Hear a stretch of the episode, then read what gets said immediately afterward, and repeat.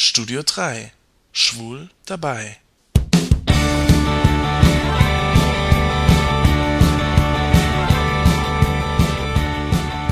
Ich ruf dich an.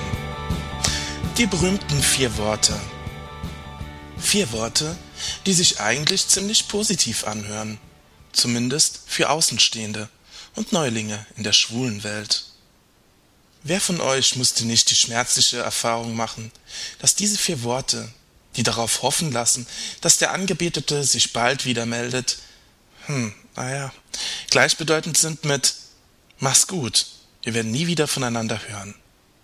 Du hattest dein erstes Date mit einem unglaublich aufregenden Typen? Ihr wart zusammen einen Kaffee trinken und seine letzten Worte Ich ruf dich an. Die lassen dein Herz springen vor Freude. Du wartest tagelang auf einen Anruf. Du machst dir schon Gedanken. Habe ich ihm die Nummer falsch aufgeschrieben? Hat er den kleinen Zettel verloren?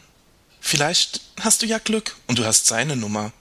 Und du versuchst ihn anzurufen. Die Mailbox. Tagelang. Und auf die SMS, die du schreibst, antwortet er irgendwie auch nicht. Jetzt kannst du entweder daran glauben, dass er einen schweren Autounfall hatte, im Krankenhaus liegt und dich nicht zurückrufen kann, oder Du kannst genauso gut gleich an den Weihnachtsmann glauben. Sieh's einfach ein, er wollte dich abwimmeln. Den Typen kannst du vergessen. Hm. Ich ruf dich an, ist sicher der Klassiker.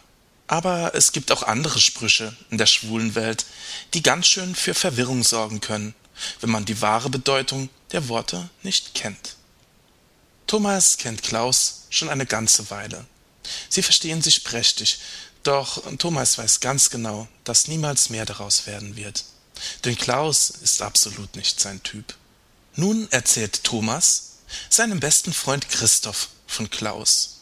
Denn Christoph ist Single und hätte gerne wieder einen Freund. Du, Christoph, du solltest unbedingt mal den Klaus kennenlernen. Der ist wirklich nett. Moment, hier muss ich übersetzen. Was Thomas eigentlich sagt ist, dieser Klaus ist total langweilig. Triff du dich doch mal mit ihm.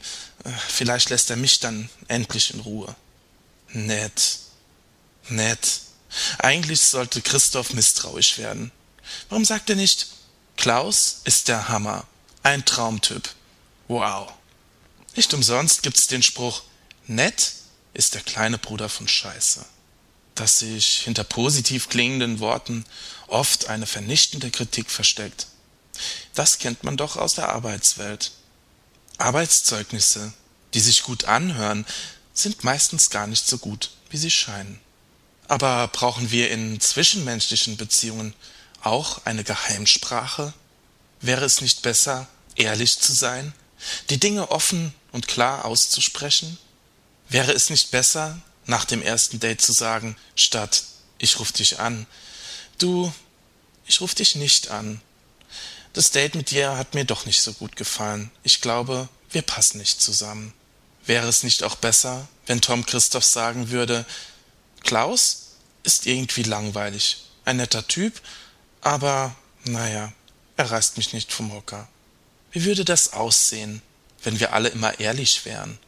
Statt Hallo Sascha, gut siehst du aus, zu sagen, Mann Sascha, du hast ganz schön zugenommen. Oder statt Markus, die Jacke steht dir richtig gut. Zu sagen, oh mein Gott, wo hast du dieses geschmacklose Teil her? In einer Welt, in der alle immer ehrlich wären, würde ich nicht leben wollen. Wir würden mit unserer Ehrlichkeit immer wieder die Gefühle der anderen verletzen. Im Gegenzug würden wir aber auch andauernd verletzt werden. Und irgendwann würden wir anfangen, die anderen nicht mehr zu mögen, weil sie uns immer verletzen aus diesem Nichtmögen würde irgendwann Hass werden. Ohne diese Geheimsprache, wenn wir immer ehrlich wären, ich glaube, dann wäre ein menschliches Miteinander überhaupt nicht möglich. Streit, Hass, sogar Kriege würden die Welt ins Chaos stürzen. Ja, okay, das ist verständlich. Trotzdem, ich komme nochmal zurück zu den berühmten vier Worten. Ich kann und will nicht akzeptieren, dass es gut ist, die Unwahrheit zu sagen. Dem anderen mit Ich ruf dich an Falsche Hoffnungen zu machen, finde ich das Letzte. Wenn man merkt, dass der andere die Geheimsprache versteht, dann ist es für mich in Ordnung. Wenn man jedoch an der Reaktion des anderen merkt, dass er sich mehr erwartet, dann muss man ehrlich sein. Dann sollte man sich daran erinnern, wie schlimm das ist, wenn man auf einen Anruf wartet, der einfach nicht kommt. Gibt es was Schlimmeres, als stundenlang, tagelang auf eine Antwort zu warten? Deine letzte SMS ist mindestens zehn Stunden her und es kommt einfach kein Anruf. Ach,